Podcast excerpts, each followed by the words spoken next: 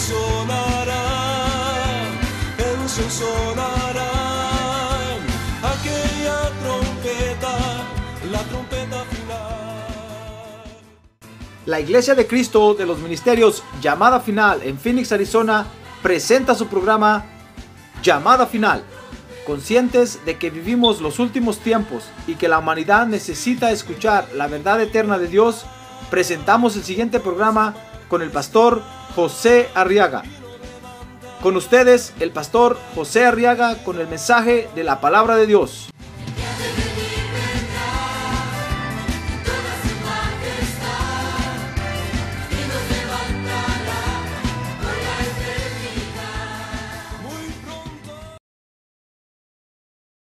Libro del profeta Joel capítulo 1 dice el verso 5, despertad borrachos y llorad y gemid todos los que bebéis vino a causa del vino dulce que os es quitado de la boca. Porque una nación ha subido contra mi tierra, verso 6, poderosa e innumerable. Sus dientes son dientes de león y tiene colmillos de leona. Dice el verso 7, ha hecho de mi vid una desolación y astías de mi higuera. Del todo las ha descortezado y derribado. Sus sarmientos se han vuelto blancos. Amén. A ver, diga. Muy bien, fíjese que en estos versos podemos ver que el enemigo tiene otra estrategia terrible para atacarnos. ¿Sabe usted que tenemos un enemigo de nuestra alma, verdad? Amén. A ver, pregúntale que tiene a un lado, ¿usted tiene un enemigo o no tiene? Si no tiene es porque es amigo de él. sí, el Señor Jesús dijo, el que conmigo no recoge, desparrama. Si usted está con el Señor Jesús, tiene un enemigo, porque Dios tiene un enemigo terrible. Dice la Biblia que se llama el diablo y Satanás, el dragón y la serpiente antigua. No crea que es un personaje, no, es una estructura terrible. Es decir, no es un enemigo, son miles de enemigos que se llaman el diablo, que se llaman Satanás, que se llaman el dragón y se llaman la serpiente antigua. Es una estructura no es un personaje. Si fuera un personaje, hace rato lo hubiéramos aplastado entre todos, hermano. Especialmente ahora que estamos gorditos. Pero no, es una estructura, es una estructura tan terrible, dice la Biblia, que están ahí en las regiones celestes, ahí en el espacio sideral, ahí están, ahí, ahí tienen su cuartel general, la Babilonia, la gran ramera, ahí está. Y, y desde ahí está craneando, planeando, pensando cómo destruir la obra de Dios. Pero dice aquí Joel que tiene otra estrategia terrible y es que el enemigo trabaja en grande. Cuando el enemigo piensa destruirlo a usted, hermano, no crea usted que, que está pensando tirarle una piedrecita chiquita. No. Está pensando trabajar en usted en grande para votarlo. Por eso es que algunas veces logra votar creyentes. Por eso es que algunas veces logra que los creyentes tropiecen y caigan, hermano. Porque el trabajo que hace es un trabajo bien planificado, fríamente calculado. No crea que el enemigo lo ve pasar a usted y dice, ah, aunque sea este, a este pelón me llevo, como dice el cuento. No, no, hermano.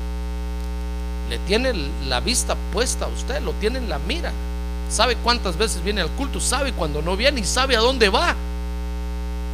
Mire, lo ha estudiado a usted también que sabe qué le gusta y qué no le gusta. Mire, sabe en qué cosas usted se deleita que solo usted sabe. Y no porque el enemigo lea el corazón o lea los pensamientos, no. Porque sencillamente le ve a usted la cara, hermano, y cuando se le mira los ojos dice, ah, ya sé que le gusta a este, ya sé. Si es como Adán, cuando mira a las, hermanas, les mira la, cara, los ojos y, dice, ah, si es como Eva, igualitos, ya sé que les gusta. Y entonces empieza a trabajar contra usted. Y no duerme, ni come por estar trabajando, estar trabajando, estar trabajando. Porque cuando el enemigo trabaja contra nosotros, lo hace en grande, hermano. Porque nos quiere votar. Por eso, cuando un creyente cae, ¿sabe qué hace Dios? Dice el proverbio que seis veces cae el justo y aún la séptima el Señor lo levantará. Ah, gloria a Dios, gloria a Dios. Gloria a Dios, a ver, diga, gloria a Dios. Porque tenemos un Salvador también que trabaja en grande, hermano. Si el enemigo trabaja en grande, el Señor Jesucristo trabaja más en grande para sostenernos y afirmarnos y darnos la victoria. Pero, quiero que vea esto conmigo para que usted no ignore cómo trabaja el enemigo. Porque lo, que, el diablo, nuestro opositor, quiere, hermano, sea la carne, el mundo o los demonios, que el Señor los reprenda esta mañana, es que nosotros creamos que Él no está haciendo nada.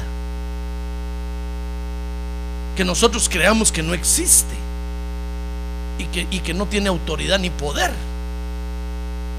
Eso es lo que quiere que, nosotros creamos. Y entonces sigue trabajando, sigue trabajando y sigue trabajando y de repente, ¡plum!, nos bota. Pero quiero que vea conmigo cómo entonces ahora Joel levanta una voz de alerta. Dice Joel 1.5 que alerta a la iglesia y le dice, despertad borrachos. Usted dirá, pastor, pero yo no estoy borracho. Bueno, si no se ha emborrachado esta mañana es porque no quiso, pero el vino del rey está ahí a disposición de todos. Ah, y se beben las cantidades que cada uno lo quiere beber. Démosle un buen aplauso al rey. Esta es la fiesta del rey. Gloria a Dios. Y bienaventurado usted que no despreció la fiesta del rey hoy, hermano. Y se vino a la fiesta. Mire, el vino del rey está ahí a disposición de todos. Y si usted quiere salir de aquí bien borracho, no le digo otra palabra, puede salir borracho. Lo podemos sacar cargado y babeando todo. No tenga pena. Ah, gloria a Dios, no tenga pena. Aquí está el vino del rey para beber y, y emborracharse. Ahora, si usted quiere salir muy sobrio, así muy bien compuestito, pues también puede. El rey no obliga a nadie a tomar. Lo único es que solo lo ve como despreciador, pues, pero es lo único. Porque desprecia el vino del rey. Pues entonces, mire la voz de alerta que Joel le da a la iglesia. Dice, despertad borrachos y llorad. Gemid todos los que bebéis vino a causa del vino dulce que se os es quitado de la boca. Mire, está diciendo Joel, miren, miren hermanos, tenemos un enemigo tan terrible que lo que quiere es quitarnos el vino que nos alegra el corazón delante del rey. Quiere quitarnos la alegría de estar en su casa. Quiere quitarnos el gozo de vivir para el rey. Nos quiere quitar ese gozo. Alerta, porque el enemigo nos quiere robar el gozo de nuestra salvación. Dice el verso 6 que el enemigo es tan terrible que impresiona solo con verlo. ¿Se acuerda de aquellos 12 que fueron a Canaán a ver la tierra prometida, verdad? ¿Se recuerda de eso? ¿Cómo vieron al enemigo? Lo vieron grandote y les impresionó solo la imagen, hermano. Y dijeron, no se puede. Solo Josué y Caleb dijeron, sí se puede. En el nombre de Jesús los vamos a matar. Ah, gloria a Dios, porque es la victoria que Dios nos da. Dice la Biblia, todo lo puedo en Cristo que me fortalece. Pues dice, dice el, verso, el verso 6 entonces, que es una nación que ha subido y es poderosa e innumerable. Mira el enemigo contra el que estamos peleando, hermano. No es un pobre diablo. El mundo dice que es el pobre diablo. Es que hasta una canción me hicieron, pobre diablo. No es un pobre diablo que anda descamisado por ahí. No, hermano. Es una nación. Ya ve que le dije que es una estructura. Es un pueblo. Dice ahí Joel 1.6 que es innumerable. Sus dientes son dientes de león. Imagínense cuando agarra una presa con la trompa, como la agarra, hermano. Digo eso por el león, porque el león cuando agarra una presa, no la suelta hasta que la mata. Y sabe, lo más terrible es que dice el verso 6, que tiene colmillos de leona. Ay, como que las leonas son las más terribles, hermano. Sí, sabe, quien busca la presa no es el león, es la leona. ¿Qué le parece? El león se queda durmiendo en la casa y la leona sale a buscar la presa. Dicen los que conocen de los animalitos que el león duerme 18 horas al día y solo se levanta 8 a ver qué come. Se vuelve a dormir. Y la leona es la que anda viendo cómo. Imagínense cómo es ese enemigo, hermano. Lo que, lo que nos quiere decir con esta figura es que es un enemigo que no nos va a dejar en paz, ni a sol ni a sombra. Nunca nos va a dar tregua. Y va a pelear hasta con los dientes por destruirnos. ¿Ya ve que es una pelea a muerte? hermano, mire qué impresionante es el enemigo. No solo, no solo son bastantes, sino que pelea hasta con los dientes. Impresiona solo al verlo. ¿Con qué razón aquellos pobres regresaron, hermano de Canaán, diciendo, son grandotes, nos van a aplastar como a cucarachas? Porque al, ver al enemigo, si usted lo ve sin los ojos de Cristo, se ve el enemigo gigante, hermano, impresionante, numeroso. Ahora, el enemigo sabe, fíjese hermano, que trabajando al creyente puede lograr resultados que van a dañar nuestra relación con Dios. Porque eso es lo que quiere, lo que quiere es alejarnos de Dios aparte de impresionarnos con su presencia, como dice Joel 1.6, dice Joel 1.7, que quiere desolarnos, quiere devastarnos. Le voy, a leer, le voy a leer el verso, dice, ha hecho de mi vida una desolación. Mira el extremo que llegan algunos creyentes, hermano, qué tristeza. Porque son ignorantes. Y el ignorante siempre pierde. Cuando uno ignora, está en un país como aquí, ignoramos las leyes, perdemos, hermano, por ignorantes. La ignorancia no inculpa de pecado en ningún lugar del mundo. Usted no le puede decir al policía, señor policía, yo, yo, yo me pasé el semáforo en rojo porque allá en mi pueblo, en mi rancho, no hay semáforos. Así, a mí que me importa decir policía, la ley dice aquí que en rojo, stop. Usted no puede decir, es que yo no sabía más multa le van a dar, hermano. Por ignorante. ¿Se da cuenta?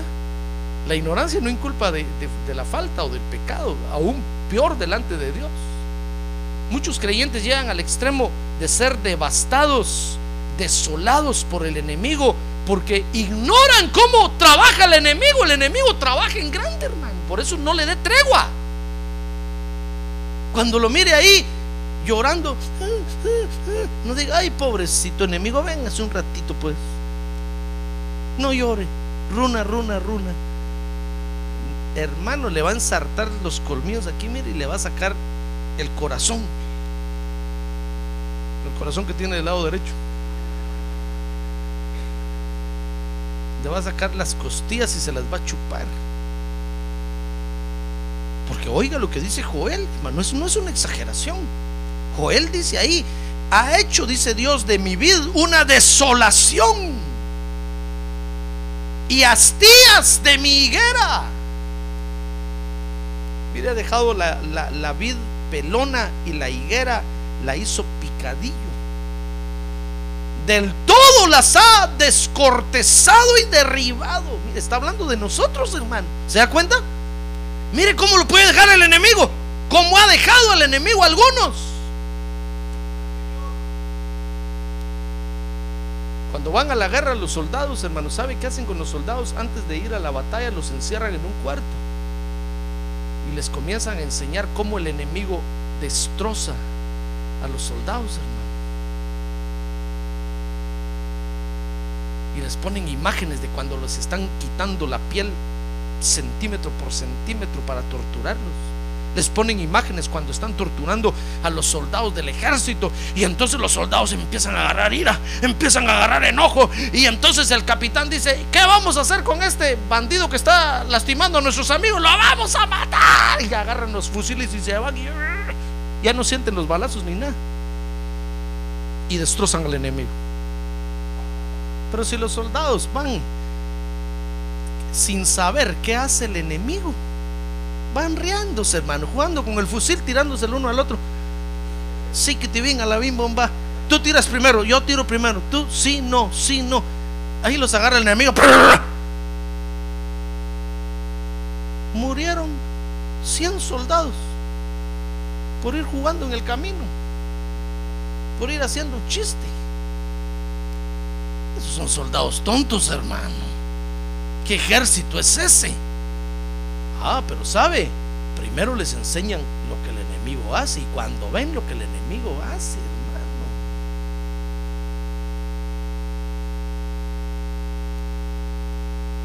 ¿Saben qué hacen con los, con los soldados más, más agresivos que hay en el ejército?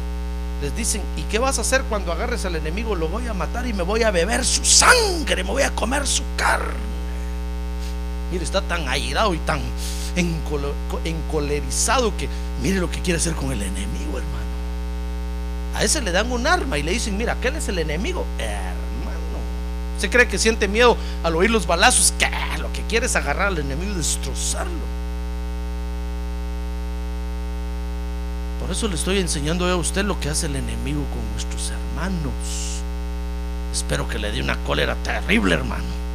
Y que diga, pastor, yo me como vivo a ese enemigo. Dígame dónde está dígame quién es, cómo se llama, y yo le voy a arrancar dedo por dedo, uña por uña, y se los voy a ofrendar a Dios como, como galardón de victoria.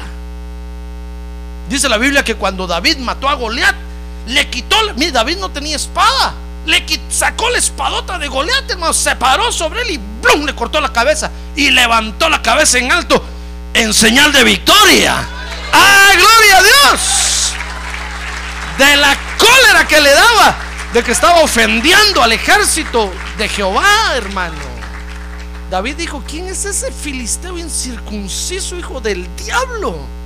Para atreverse a retar al gran ejército de Jehová de los ejércitos. Y ahí estaban aquellos todos, aquellos temblereques, hermano. Y David diciendo, gran ejército, va que son gran ejército. Amén. Hermano. Yo espero que no esté usted ahora sí, temblereque todo. Sí, pastor, pero yo no aguanto. No. Mire lo que el enemigo es capaz de hacer con nosotros, hermano. Es capaz, en otras palabras, de devolverlo a la cuneta de donde Cristo lo sacó. El enemigo es capaz de llevárselo a las drogas otra vez de donde Cristo lo liberó, hermano. El enemigo es capaz de, devolverle la mano de mono que Cristo le cortó y le dio una nueva mano. ¿Va que Cristo le dio una nueva mano? Ah, levante sus manos así y muévalas así. Dígale gracias, Señor, por la nueva mano que me diste. Ah, pero antes tenía usted una mano de mico, de chango. Terrible, todo se lo levantaba. Hasta los dedos los tenía ya así, mire. Y entre la bolsa cargaba. Por eso, mire, alguien que tiene la mano entre la bolsa, tal vez todavía tiene mano de mono. Por eso la tiene escondida. Pero el enemigo es capaz de devolverlo a usted. ¿Y sabe qué dijo el Señor Jesús?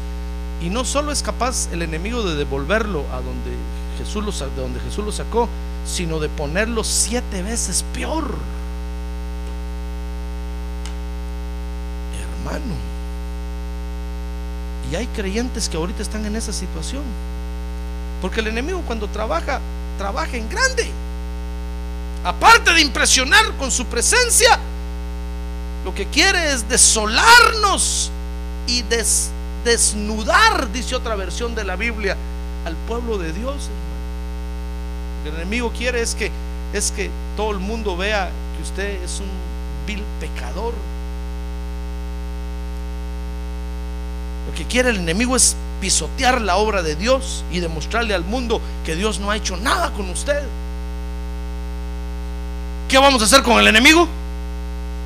Ah, no, hermano, usted, Padre Santo, ¿cómo hago yo para para que agarren cólera contra el enemigo?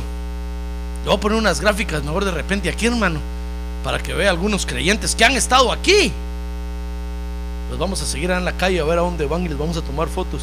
Y después les vamos a poner, mire cómo bailen el pajarito ahora. Ahí va a estar usted zapateando. Mire cómo está, mire cómo el enemigo lo tiene.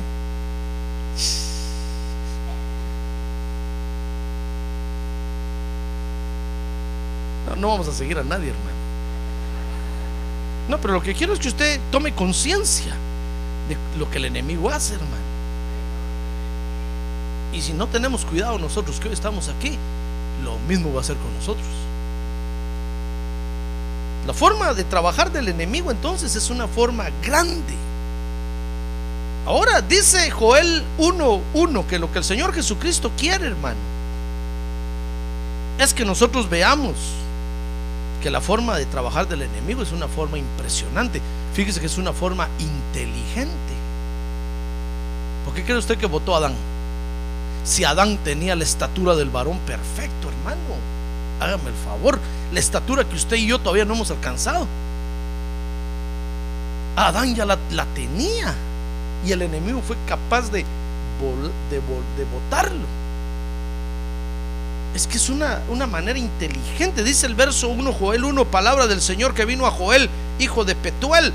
Oíd esto, ancianos y prestado oído, habitantes de todos de la tierra. ¿Ha acontecido cosa semejante en vuestros días o en los días de vuestros padres? Contadlo a vuestros hijos y vuestros hijos a sus hijos y sus hijos a la siguiente generación. Porque oiga cómo trabaja el enemigo. Dije, dice, lo que dejó la oruga, lo comió la langosta. Y lo que dejó la langosta se lo comió el pulgón. Y lo que dejó el pulgón lo comió ¿quién? El saltón. Mire cómo trabaja el enemigo, hermano. Imagínese que viene un, viene un enemigo y se come un pedazo de lo que Dios le ha dado a usted y llama al otro y le dice, hey, tu turno, ya, ya esto ya es muy duro para mí, yo me comí lo suavecito.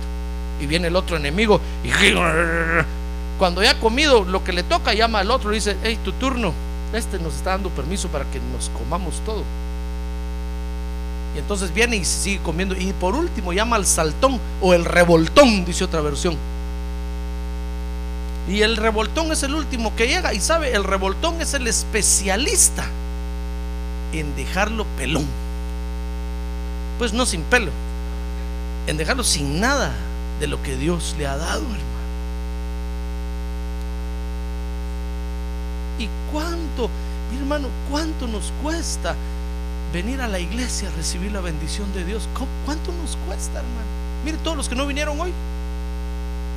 Porque nos cuesta. El domingo tiene que usted levantarse temprano y usted dice es mi día de descanso.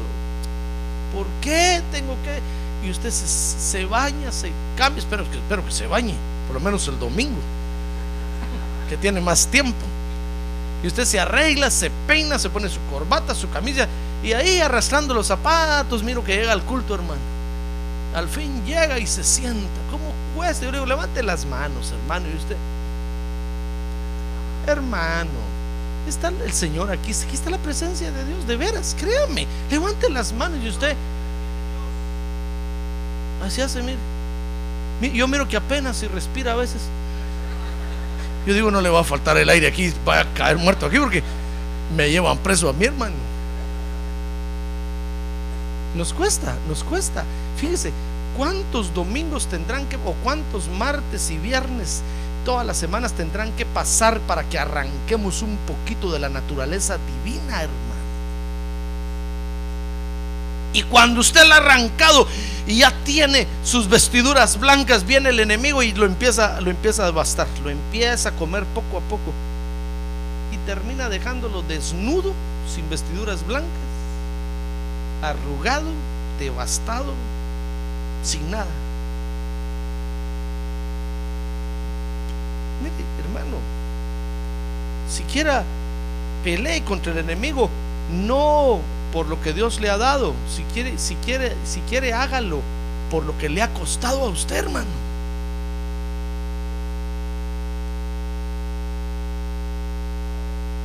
Mire, ¿cuánto está usted ofrendando y diezmando? Ahí todas las semanas. Cada vez que mete el dinero en el sobre, suspira. Señor, con todo mi corazón, pero estoy alegre, pero estoy alegre, dice usted. Todas las semanas y el enemigo le empieza a comer. Mire, hermano, y usted no quiere pelear. La oruga, fíjese que es la larva de los insectos, dice el diccionario en forma de gusano, y se alimenta solo de hojitas tiernas. Mire, la oruga es el enemigo que viene y se comienza a comer y lo más tierno que usted tiene de Dios, usted ni cuenta se da. Después viene la langosta, dice Joel 1.4, que es el insecto saltador, masticador, que se alimenta de tallos. Mire, viene la langosta y se come, el tallo. Después viene el pulgón, dice el diccionario, que es el insecto de pequeño tamaño que vive de parásito en las plantas. Mire, viene un, viene un enemigo que ¡brum! se le prende a usted. Y ahí prendido le empieza a chupar como la sanguijuela. Le empieza a chupar toda la bendición que Dios le ha dado. Y usted dice, ¿qué me pasará? No me siento bendecido. ¿Qué me pasará? Ya tiene prendido un parásito ahí, hermano. Y le está sacando toda la bendición que Dios le está dando. Y por último viene el saltón, el revoltón, que es el insecto que acaba finalmente con las plantas. Cada etapa, mire, cada etapa, estos enemigos le roban al creyente su relación con Dios. Poco a poquito. Mire, por eso es impresionante la forma. No crea usted que va a venir el diablo y blum, se lo va a poner en persona ahí con cuernos y cola moviéndola así, hermano. No, diablo dice, no, este, este solo cae. Ni necesito ponerme enfrente de él. No, sabe, nos empieza a trabajar poco a poco. El primer culto usted se duerme y abre los ojos de repente. dice, no, no, pero solo parpadeó un ratito. El otro culto, cuando yo estoy predicando, usted se va con su mente y se va al parque, se va a la market, va a recorrer su casa a ver si no está metiendo algún ladrón, le da siete vueltas para adelante, siete para atrás. Cuando digo cierre sus ojos, regresa aquí. Amén, amén. Sí, sí, Señor, sí. Gracias, Padre. Gracias por lo que predicó el pastor, aunque no sé el final que predicó, pero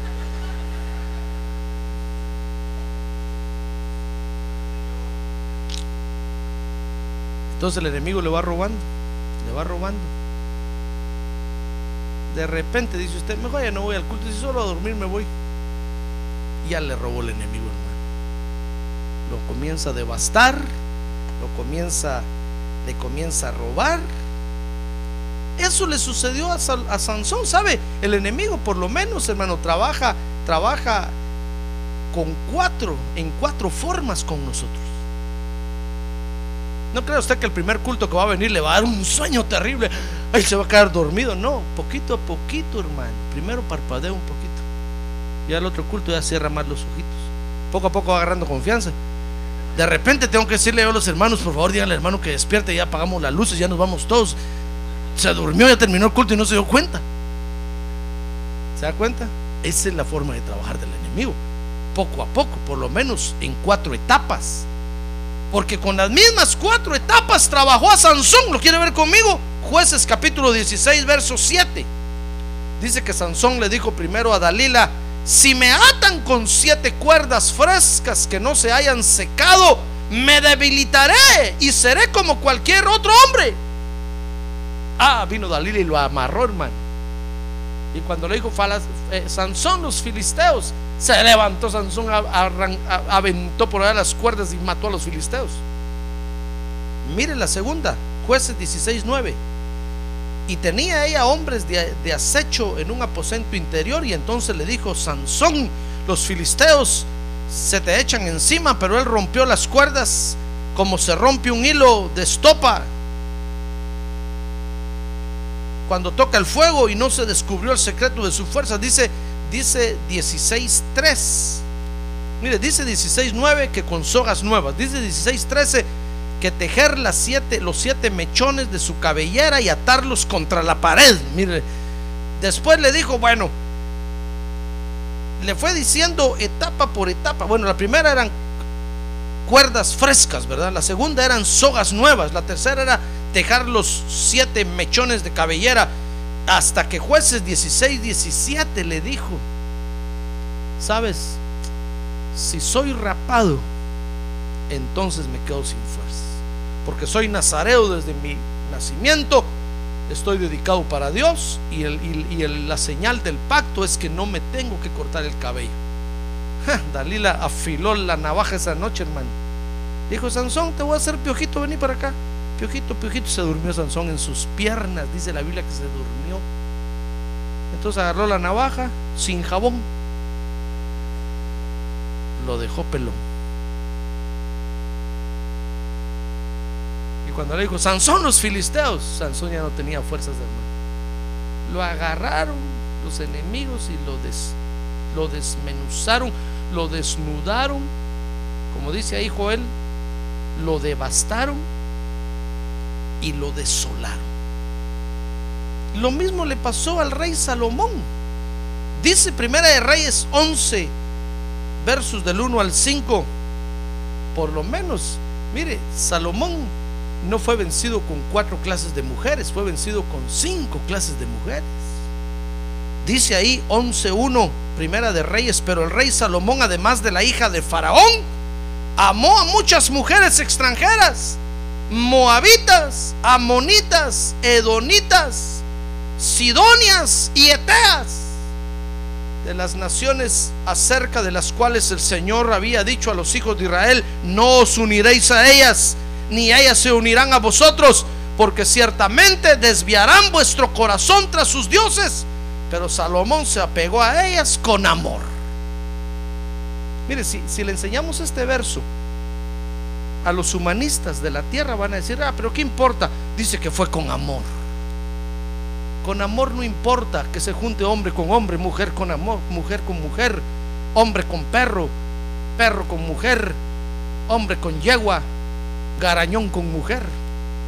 No importa el bestialismo, no importa las degeneraciones, siempre y cuando se hagan con amor, dicen los humanistas. Es mentira del diablo, es un amor degenerado ese, porque Salomón arruinó su vida, hermano. Dice que tuvo 700 mujeres. Esa era la vía agrandando, hermano. 700 mujeres que eran princesas y 300 concubinas y sus mujeres desviaron su corazón. Mire, mire, mire cómo... Y Dios le había dicho, cuidado Salomón, esas mujeres no las mires, no las toques, te van a arruinar tu relación conmigo, te van a echar a perder. Y Sansón las miraba así de reojo, hermano. Sí, Señor, sí, mis ojos son para ti.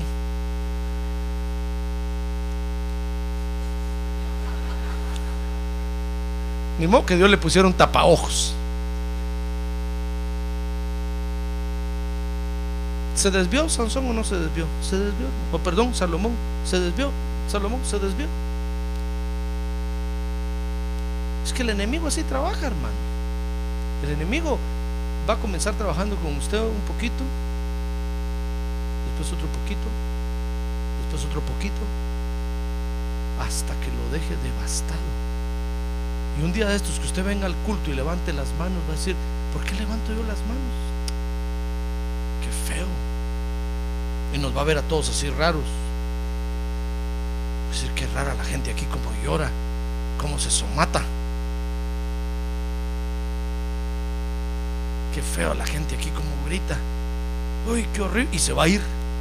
Es que ya lo dejaron devastado, hermano. Y usted ni cuenta se dio. Por eso Joel levanta una voz de alerta sobre el pueblo de Dios.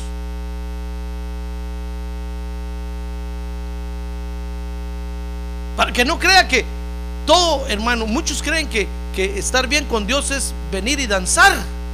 No, hermano. Eso no es señal de que está bien con Dios. Usted debe de es, es bueno danzar, es bueno cantar. Y son indicios de que eh, tenemos una vida espiritual sana. Es bueno servir. Son indicios de que estamos sanos espiritualmente. Pero no, no, no necesariamente es un indicio que tenemos una buena relación con Dios, hermano. Porque el enemigo se lo puede estar socavando por abajo y usted todavía sigue danzando creyendo que está bien y de repente cuando se pare un agujero va a encontrar ahí, ¡blum! se va a ir de cabeza, hermano. En la toma de una decisión de su vida diaria se puede ir de cabeza en un hoyo. Porque el enemigo lo devastó, le quitó el temor de Jehová, le quitó el conocimiento de Dios, le quitó toda la bendición que Dios le había dado y ¡blum! En el momento, en el momento que usted menos imaginó, se quedó sin relación con Dios. ¿Ya ve cómo es el enemigo? ¿Qué vamos a hacer con el enemigo? Lo vamos a destruir, lo vamos a aplastar bien. La Biblia dice que Dios lo va a poner bajo la planta de nuestros pies en breve y lo vamos a aplastar bien. ¡Ah, gloria a Dios! ¡Gloria a Dios! Lo vamos a aplastar bien, hermano. ¿No cree usted que es bonito ver cómo la obra de Dios a veces se arruina porque el enemigo ha trabajado a los creyentes y los pone contra la obra de Dios, hermano? Y ellos creen que, que ellos creen que están bien con Dios. Iglesias se cierran, obras se deshacen.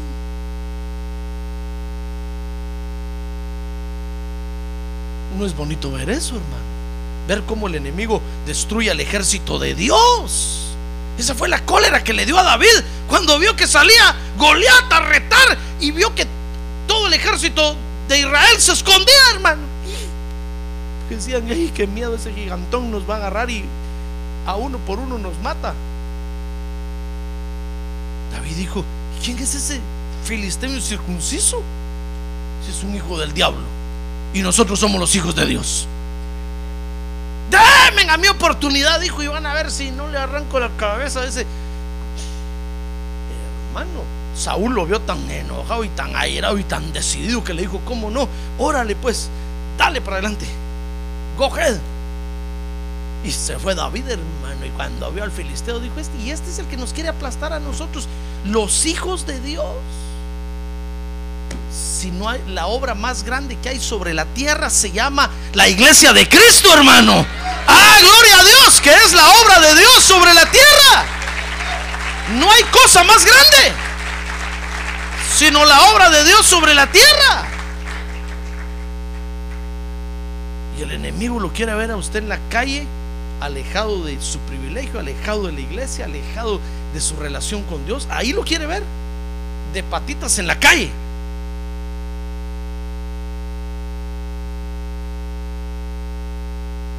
Entonces lo que el Señor quiere, hermano, es que nosotros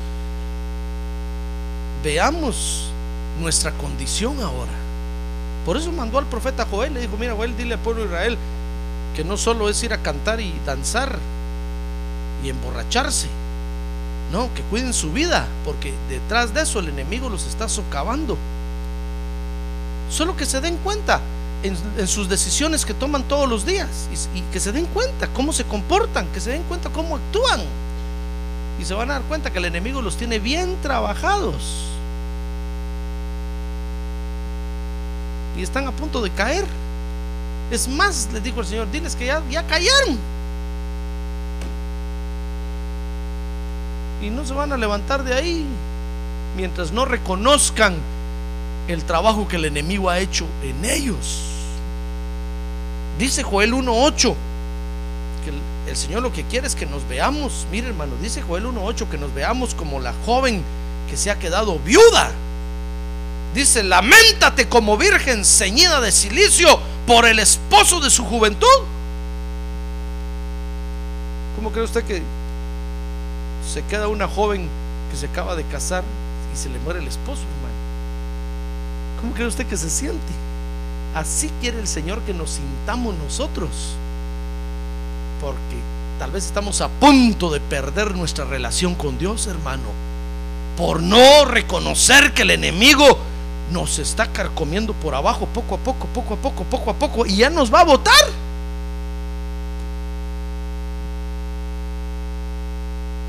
Dice Joel 1.9 que el enemigo, ¿sabe qué nos quita? Nos quita, lo primero que nos quita es el privilegio de ofrendar. A ver, pregunta al que tiene al lado, ¿ofrendó usted hoy, hermano? Que no le conteste, solo pregunte, ¿ofrendó usted hoy? Ya ve que ya no ofrenda. Sí, porque es lo primero que el enemigo nos quita, hermano. Lo primero que el enemigo se come de ustedes el privilegio que Dios le da de darle su dinero a Dios. Es lo primero que le quita.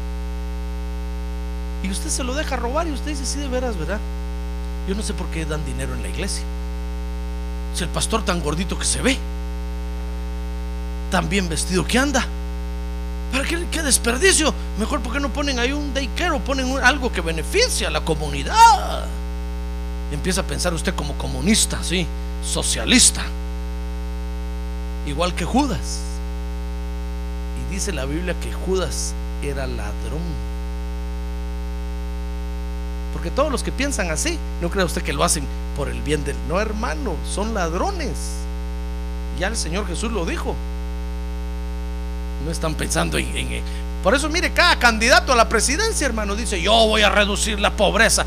Cuando ya están ahí, hermano, ya ni a los barrios pobres van. Se olvidan de visitar los hospitales. Se olvidan de los pobres. En los hospitales están sin medicina las calles sin vigilancia, porque lo único que querían era mano de mono.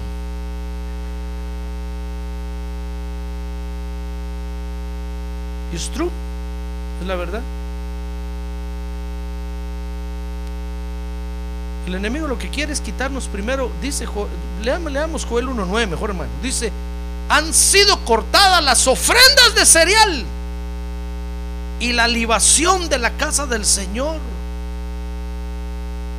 ¿Sabe? Dice ahí, están de duelo los sacerdotes, los ministros del Señor. Mire qué tristeza, hermano. La obra de Dios se para cuando usted deja de dar dinero. Porque, ¿sabe? Los, los ministros de Dios tienen que ver cómo, cómo viven y van a buscar trabajo. Y se acaba la comida en la casa de Dios. Llega usted a los cultos y no hay quien predique hoy porque el pastor está trabajando overtime. Todos dicen, bueno hermano, cantemos por lo menos, ¿verdad? Y se ponen a cantar y ya no hay quien predique y poco a poco se va desapareciendo la obra de Dios. Los ministros se ponen de duelo, hermano, cuando miran los sobres de las ofrendas, dice, ya no es, ya no aparece aquí el sobre del hermano fulano. Lástima. Veces aparecía siempre aquí, ahora hace rato que no. Y lo primero que el enemigo le quita es su privilegio de ofrendar y diezmar para Dios. ¿Sabe cómo es de malo el enemigo? ¿Por qué le quita ese privilegio? Ah, porque sabe que la obra de Dios necesita dinero, hermano. Si no, eh, ni cuenta se daría en eso. Lo primero que quita, le quita a usted el deseo de darle su dinero a Dios. Porque sabe el enemigo que la obra de Dios necesita money. Ah, y empiezan los burladores, hermano, a burlarse. Mire, eh, dice este hermano que bajando del avión en el aeropuerto, ahí estaban los periodistas esperándolo y le, lo- le pusieron la cámara y el micrófono rápido y le dijeron, a ver, eh, señor fulano de tal, dice la gente que usted por, por qué pide millones de dólares por la televisión. Es que la cólera que les da, hermano, es que la gente da millones. Fíjese que él dice, necesito 10 millones, 10 gentes, un millón cada uno ahorita. Y empiezan a llamar un millón, otro millón, 10 millones. Y los hijos del diablo se muerden los labios de la cólera, hermano. Y los creyentes, a los que el enemigo ya les robó ese privilegio, se les retuerce el hígado así, mire. Y les da una cólera y le, y le preguntan, ¿usted por qué pide millones? Está bien que pida un dólar, una quarter. Pero ¿por qué pide millones?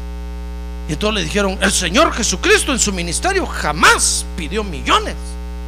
Y entonces él respondió, porque el Señor Jesucristo no tenía un canal de televisión como lo tengo yo. Ahí nos vemos, les dijo, se fue. hermano, los periodistas se quedaron. It's true. Este tiene un canal de televisión, tiene que sostener. Y es la obra de Dios. ¿Y cómo, cómo lo va a sostener? Pidiéndole dinero al pueblo, hermano. Ah, pero sabe, el enemigo le pone a usted la cabeza de este tamaño y lo empieza a trabajar. ¿Por qué das tu dinero ahí? ¿Por qué lo estás dando? No, no des nada. No, y usted se deja robar, hermano. Dice, bueno, sí, es una pulga que me está picando aquí, pero es chiquita. Pasa, pásale al folí frente a usted y usted solo lo mira así. Hasta casi cuenta lo que va ahí. Uno, dos, tres, cinco, diez, quince. Pero no da. Te dan ganas de meter la mano y sacar mejor lo que va ahí, hermano. Mire, ¿es verdad eso o no es verdad? Es verdad. Lo primero que el enemigo nos quita es el deseo de darle a Dios. Mire, por eso Dios lo que quiere, el Señor Jesucristo lo que quiere es que veamos que el enemigo nos está trabajando y no lo queremos aceptar, hermano. Usted dice, no, si yo voy todos los días a la iglesia. Sí, pero dentro de poco va a dejar de venir si no acepta que el enemigo lo está trabajando y, y pelea contra él a muerte. Se trata de su relación con Dios, hermano. ¿Cómo se va a dejar usted robar su buena relación que tiene con Dios? Mire, dice, dicen los, dicen la parábola que fueron con los árboles, a, fueron con la higuera y le dijeron, higuera, ven, reina sobre nosotros, le dijeron los árboles. ¿Sabe qué respondió la higuera? He de dejar mi fruto dulce que endulza el corazón del rey por ir a reinar sobre ustedes arbolotes feos. Y ahí estaban los cedros del Líbano, hermano. Y los pinos aquellos altotes del Sequoia Park, ahí se caminaban. Ven higuera, reina sobre nosotros. He de dejar el, he de dejar yo de ir a la iglesia, adorar a Dios, para irme con ustedes a reinar sobre ustedes. Pero ni porque me paguen lo que me paguen. Lo que Dios me está dando en la iglesia es más grande y produce un fruto dulce. ¡Ah, gloria a Dios! No se deje robar, hermano. A ver, dígale al que tiene un lado, no se deje robar, hermano. No se deje robar. Por el amor de Dios, dígale, no se deje robar. Si el enemigo ya le quitó el privilegio de darle su dinero a Dios, recóbrelo. Recóbrelo. Es suyo. El privilegio es suyo, hermano. No se lo deje robar. Aunque encuentre burladores ahí que digan lo que digan, no se deje robar, hermano. Ese es un privilegio que Dios le da. Y es lo primero que el enemigo le va a quitar. Mire, dice, dice Joel 1.10 que, no, que después nos llena de dolor. A tal grado que despreciamos el trigo, el vino y el aceite. Mire, Joel 1.10. Dice ahí, el campo está desolado. Mire cómo Dios nos ve a veces, hermano. El campo está desolado. La tierra está de duelo, llena de dolor, los corazones porque el grano está arruinado, el mosto se seca y el aceite virgen se pierde. Qué tristeza, hermano. Qué tristeza que haya abundancia de comida en la casa del, del, del Padre y nosotros no comamos. Eso preocupa, eso preocupa a los padres, ¿verdad? Padres que nos preocupa cuando los hijos no comen. Sí. Usted dirá, y tengo el refrigerador, tres galones de leche mantequilla, queso, tengo jamón, de todo hay. Y el hijo pasa todo flaco, hermano.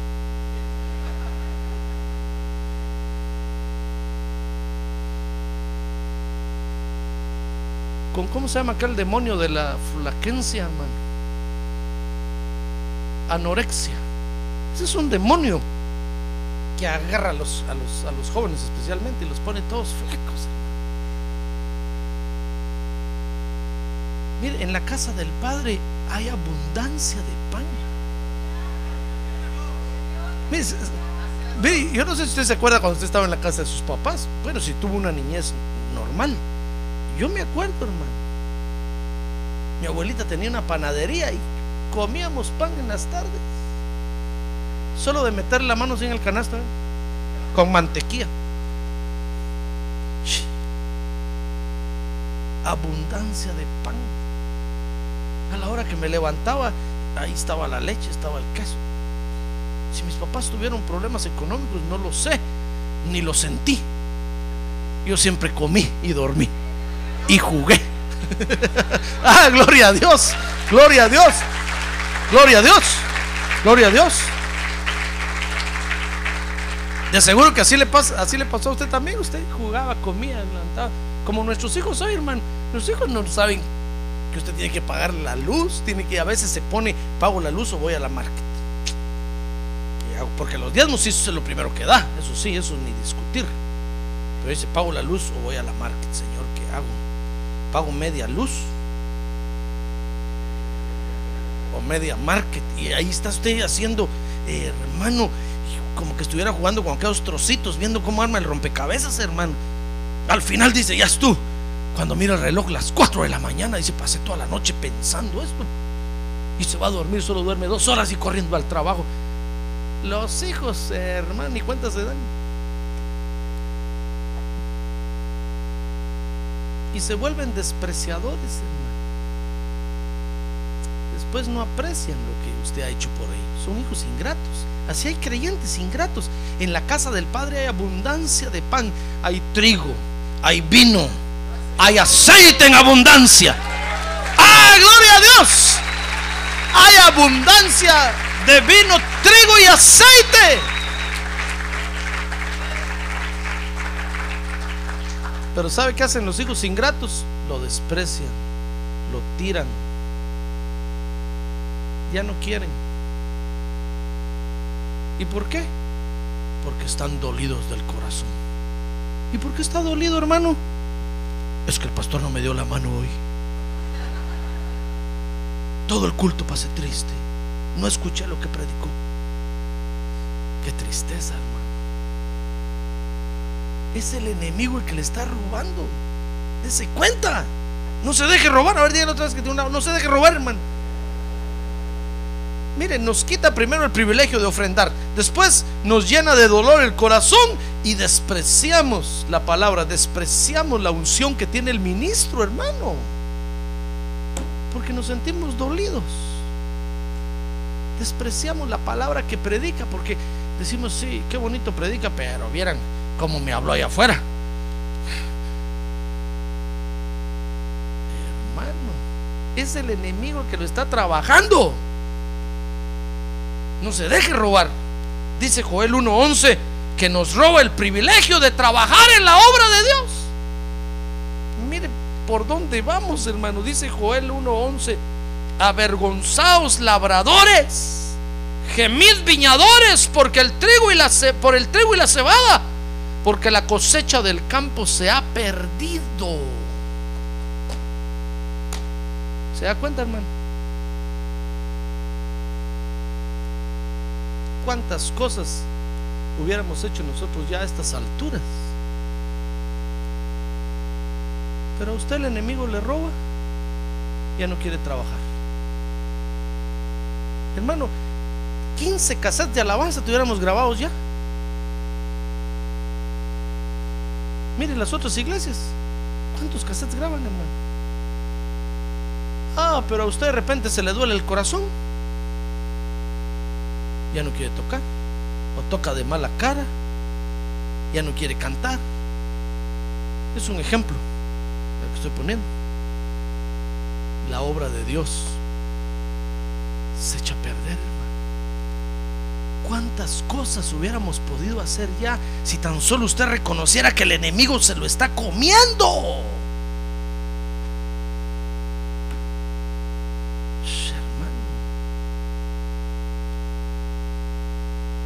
Mire, ahora tenemos un terreno aquí enfrente, ya lo vio, ¿verdad?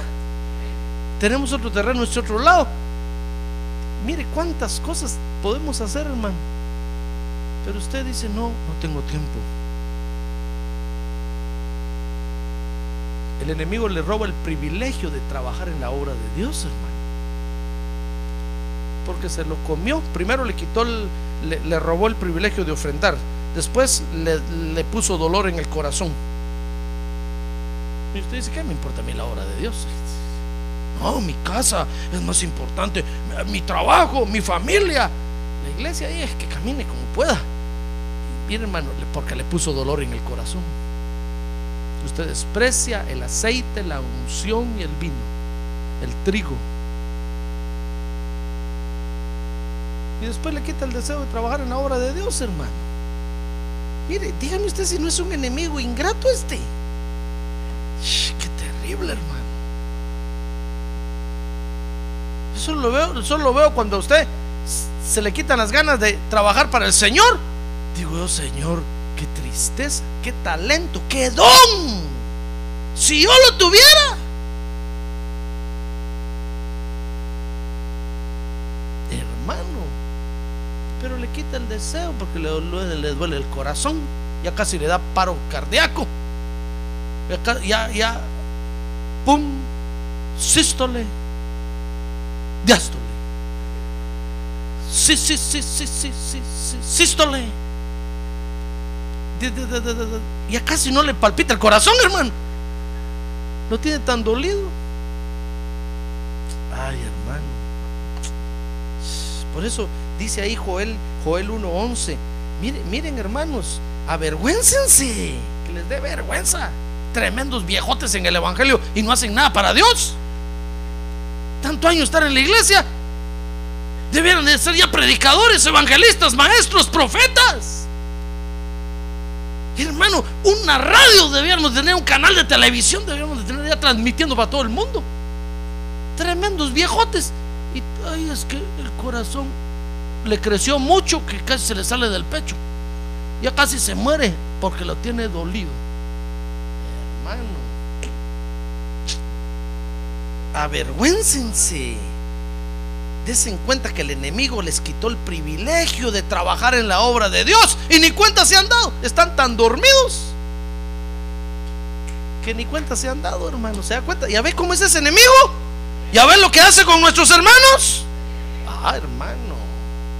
Ahora dígame usted, pastor, mire, el día que agarre a ese enemigo le voy a uña por uña le voy a sacar y me voy a tomar su sangre y me voy a comer su carne. Y los huesos los voy a picar bien y los voy a freír con cebolla y me los voy a comer. Que se acabe ese enemigo. Porque ya vi las barbaridades que hace con mis hermanos. cómo los desbasta, cómo los desola, cómo los deja sin nada. Hermano, el Evangelio debiera de caminar ahorita más que los musulmanes, más que los budistas, más que los testigos contra Jehová, más que los mormones, más que cualquiera, hermano. Si acaso no está Dios con nosotros, ah, hermano. Por eso, mire, Dios le dice a Joel, mira Joel, ve por favor al pueblo y diles cómo trabaja el enemigo, para que aprendan, para que se den cuenta que los está comiendo poco a poco y ellos dicen, ah, sí, sí, yo antes daba, pero sí, ya no doy. ¿Por qué, hermano? El pastor ni privilegio me da. Corazón dolido. Déjese de cuentos, hermano. Siga así, va a parar en la ruina de cabeza en la cuneta. Y nadie lo va a ir a levantar. ¿Ya no va a enviar el Señor al buen samaritano otra vez? Estoy hablando espiritualmente. Espiritualmente va a parar mal, hermano. No, no se deje robar por el enemigo. Dice Joel 1.12 que el enemigo nos quita la alegría por la obra de Dios.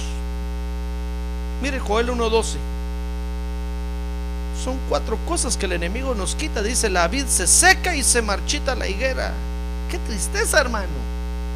Si es algo que Dios nos está dando, ¿por qué se lo va a dejar robar usted? Mire, esposos, ¿ustedes se dejarían robar a, las, sus esposas? Claro que no. ¿Y por qué? Porque Dios se las dio. Esposas, ¿ustedes se dejarían robar al, al esposo? Claro que no, Dios se las dio. No, no faltaría alguien que diga, sí, pastor, por favor, que se lo lleven. O que se la lleven ya, dirá el esposo, por favor favor me harían. Sí, porque al enemigo le robó y usted ni cuenta se dio. A tal grado que ya ni a su mujer quiere. Sí. Mire cómo lo tiene el enemigo, hermano. ¿Por qué cree usted que la gente del mundo hace esos chistes y se burla? Porque el enemigo los tiene hundidos. Ya, ya no le sienten sabor a la vida, ya no quieren vivir. ¿Sabe qué cantan? La vida no vale nada, cantan. El enemigo los tiene despedazados, ¿sí o no? Vaya, pero usted reconoce que Dios le ha dado lo que usted tiene. Sí, hermano. Entonces, ¿por qué se lo va a robar? Hay que pelear. Hay que pelear. Pelea muerte. No se deje devastar, hermano. Mire, dice, dice ahí 1.12, la vid se seca y se marchita la higuera. Mire, hay palabra de Dios, hay vino, hay unción. ¿Por qué lo vamos a, por qué vamos a dejar que nos lo roben? No. Tenemos que decirle, no, Señor, vamos a pelear. Y no vamos a dejar que se seque la higuera ni que la vid se, se marchite. Dice el verso 12, también el ganado, la palmera y el manzano, todos los árboles del campo se secan. Ciertamente se seca la alegría de los hijos de los hombres. Hermanos, que el enemigo lo que termina haciendo es que nos quita la alegría por la obra de Dios. Y yo le digo a usted, hermanos, este fin de semana vamos a estar en fiesta. Muchos no vinieron. Creo que intencionalmente dijeron, no, no vamos. Que solo el pastor baile ahí. Hermano, le quitaron la alegría del corazón por la obra de Dios. ¿Se acuerda cómo venía usted antes a la iglesia? Hermano, si yo tenía que sacarlo de aquí, pero ahora no lo puedo traer ni a empujones ni con la policía, hermano. Le quitaron la alegría del corazón. ¿Se da cuenta cómo paran los creyentes? Paran sin el privilegio de darle su dinero a Dios, paran con el corazón dolido, paran sin trabajar en la obra de Dios y paran amargados sin la alegría por la obra de Dios. Por eso yo termino diciéndole, hermano, dice Joel que cuando la situación llega así, es tiempo de pelear. Cuando usted vea que el enemigo le está robando, pelee, hermano. No se deje. Dios le ha dado a usted privilegios que no se los da al mundo. No se los da al mundo. Mire, ¿por qué los millonarios del mundo no traen los millones aquí y los ponen para Dios? Porque Dios no les da ese privilegio, hermano. Dios dice, no, no quiero el dinero de ellos. Es el dinero de mis hijos el dinero que quiero. Es la alegría de ellos la que quiero en mi casa. Es el gozo de ellos. ¡Ah, gloria a Dios! Es la felicidad de ellos.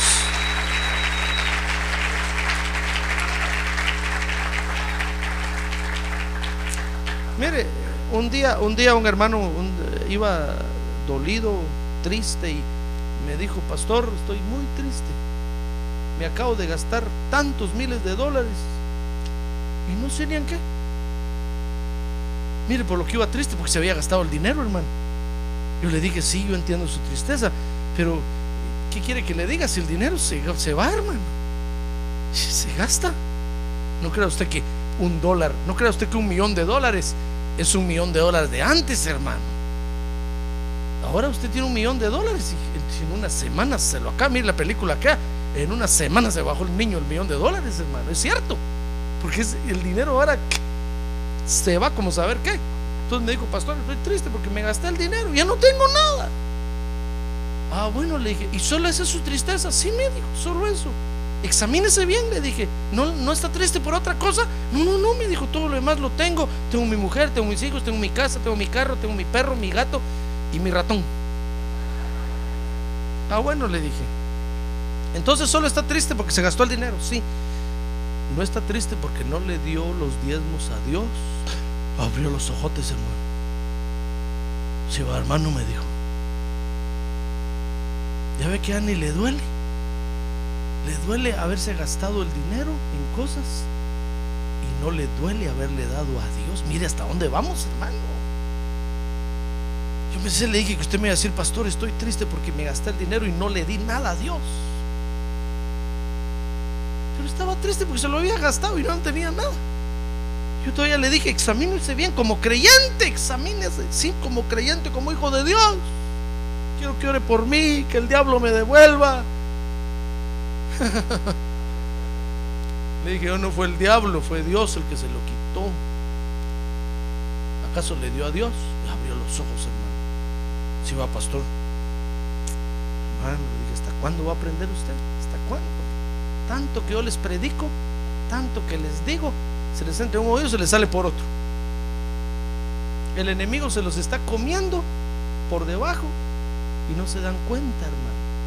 Después viene el ranazo, platanazo, como usted le diga, ¡pum! Y empiezan a llorar, ¡Ey, ¿por qué yo? ¿Por qué? ¿Por qué será, hermano? El enemigo lo trabajó bien. Y yo le dije a este hermano, mire hermano, por lo menos, si usted le hubiera dado a Dios, mire, el dinero se gasta, hermano. Por lo menos le hubiera quedado la satisfacción que le dio a Dios. Pero le hubiera dicho, Señor, el dinero se me acabó, pero por lo menos me queda la alegría de que te di lo que es tuyo. Pero al que el enemigo lo tiene ya bien trabajado, ya no siente, hermano, está dormido. Dice Joel 1.9, a ti clamo, oh Señor. Mire cómo tiene que pelear, hermano.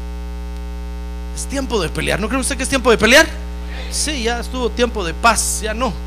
El Señor Jesucristo dijo, no he venido a poner paz, he venido a, meter guerra. Es tiempo de pelear, hermano. Hay un enemigo que nos está carcomiendo. A ti clamo, Señor, dice Joel 1.19. Porque el fuego ha devorado los pastos del desierto y la llama ha consumido todos los árboles del campo. Dice 1.20. Aún las bestias del campo braman por ti, porque se han secado los arroyos de agua y el fuego ha devorado los pastos del desierto.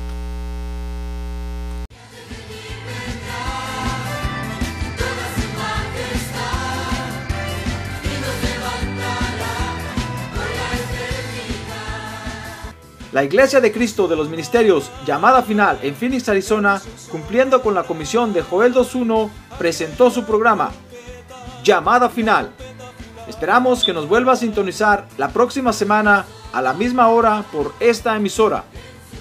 Los invitamos a nuestras reuniones en el 6023 Norte 71 Drive, esquina con Bethany Home Road. Para mayor información puede llamarnos al 623-934-1259 o visitarnos en la internet al www.llamadafinalphoenix.com.